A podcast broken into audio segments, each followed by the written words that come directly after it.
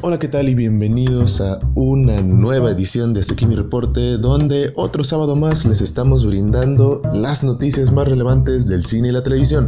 Así que espero que se puedan quedar con nosotros, ya que las noticias de esta semana están muy interesantes. Así que sin más, vamos a comenzar.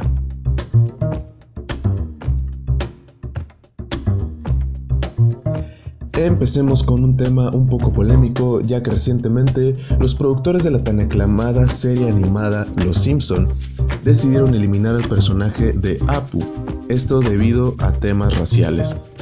Esto fue anunciado por Adi Shankar, productor de la serie, quien estuvo llevando adelante una campaña para solucionar la polémica de estereotipos hacia los inmigrantes que generaba el personaje proveniente de la India. Apu será retirado después de 30 temporadas de aparición. El productor comentó lo siguiente, no harán de esto un gran asunto ni nada de eso, solo lo sacarán para evitar la controversia. Todo esto empezó el año pasado con el comediante Ari Kondabolu, quien estrenó el documental El problema con Apu, donde mostraba críticas hacia los aparentes prejuicios contra la gente de la India que reside en Estados Unidos. Después de esto todo fue como una bola de nieve y los problemas aumentaron al punto de que oficialmente este personaje dejará de aparecer en esta serie animada. ¿Ustedes qué opinan al respecto? ¿Creen que sea una buena razón para eliminar a este personaje o simplemente es el resultado de una época donde nada puede ser tomado como un chiste?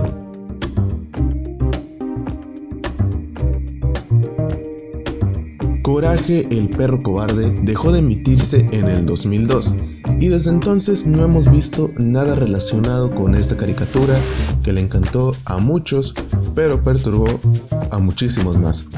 Esta ausencia terminará pronto ya que recientemente John R. Dilworth, creador de la serie, compartió a través de sus redes sociales que están esperando empezar a desarrollar una precuela que por el momento se titula Before Courage y que será transmitida por el canal Boomerang y no por Cartoon Network, o al menos ese es el plan inicial. Sin embargo, esto es todo lo que se sabe, no sabemos si será un proyecto donde se respete el tipo de animación de la serie original o si será algo distinto a lo que vimos hace ya mucho tiempo. No hay fecha de estreno ya que aún no han empezado con la producción, sino que están cerca de empezar a desarrollar este proyecto por lo que habrá que esperar a que den más información al respecto, que ya saben, cuando tengamos dicha información se lo daremos a ver aquí en otra edición. ¿Ustedes están emocionados por este proyecto? Yo en lo personal, sí. Es una caricatura que me encantaba de niño y que a la fecha le he encontrado otro significado distinto a lo que veía cuando estaba chico, así que tengo fe en este proyecto y espero que sea una buena caricatura, al igual que el proyecto original.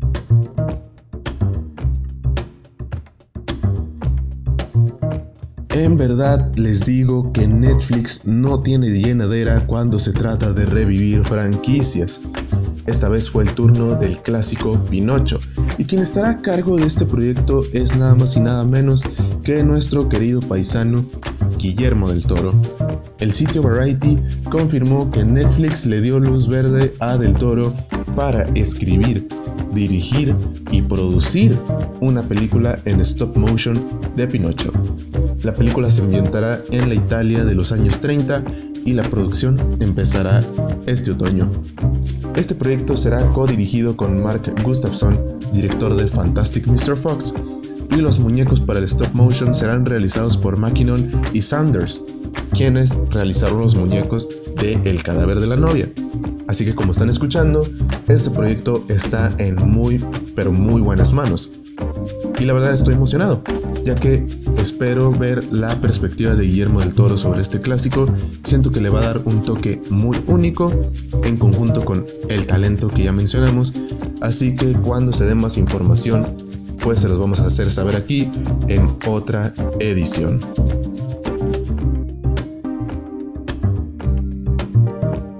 La siguiente noticia es un poco curiosa, pero al final de cuentas es una buena noticia, ya que el jugador de la NBA y ahora productor cinematográfico LeBron James recientemente confirmó con el sitio Bloody Disgusting que él y su productora Spring Hill Entertainment están en pláticas con Vertigo Entertainment para producir un reboot de Viernes 13. Por más extraña que suene esta combinación, el jugador ha admitido ser gran fan del clásico de terror de 1980. Y esto realmente no es una idea tan descabellada después de ver el éxito taquillero de la nueva entrega de Halloween. Además de varios factores como la popularidad del jugador y la experiencia de Vertigo Entertainment con el género de terror, ya que ellos han sido los que han estado detrás de producciones grandes como It, The Ring, The Grudge, entre otras más.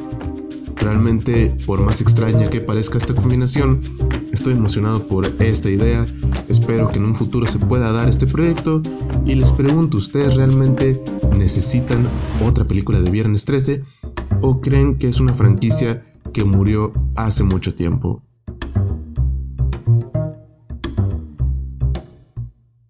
Antes de finalizar, vamos con las noticias breves de la semana. Y la primera que les tengo es que Catherine Langford, la protagonista de 13 Reasons Why, se une al elenco de Avengers 4. Netflix estrena la segunda temporada de Castlevania. Este viernes se estrenó The Chilling Adventures of Serena y ya pueden disfrutar toda la primera temporada a través de Netflix.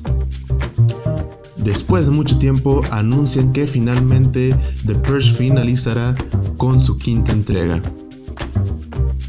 Empieza la producción de la tercera temporada de La Casa de Papel. Warner confirma el proyecto Teen Titans vs. Teen Titans Go para estrenarse el próximo año.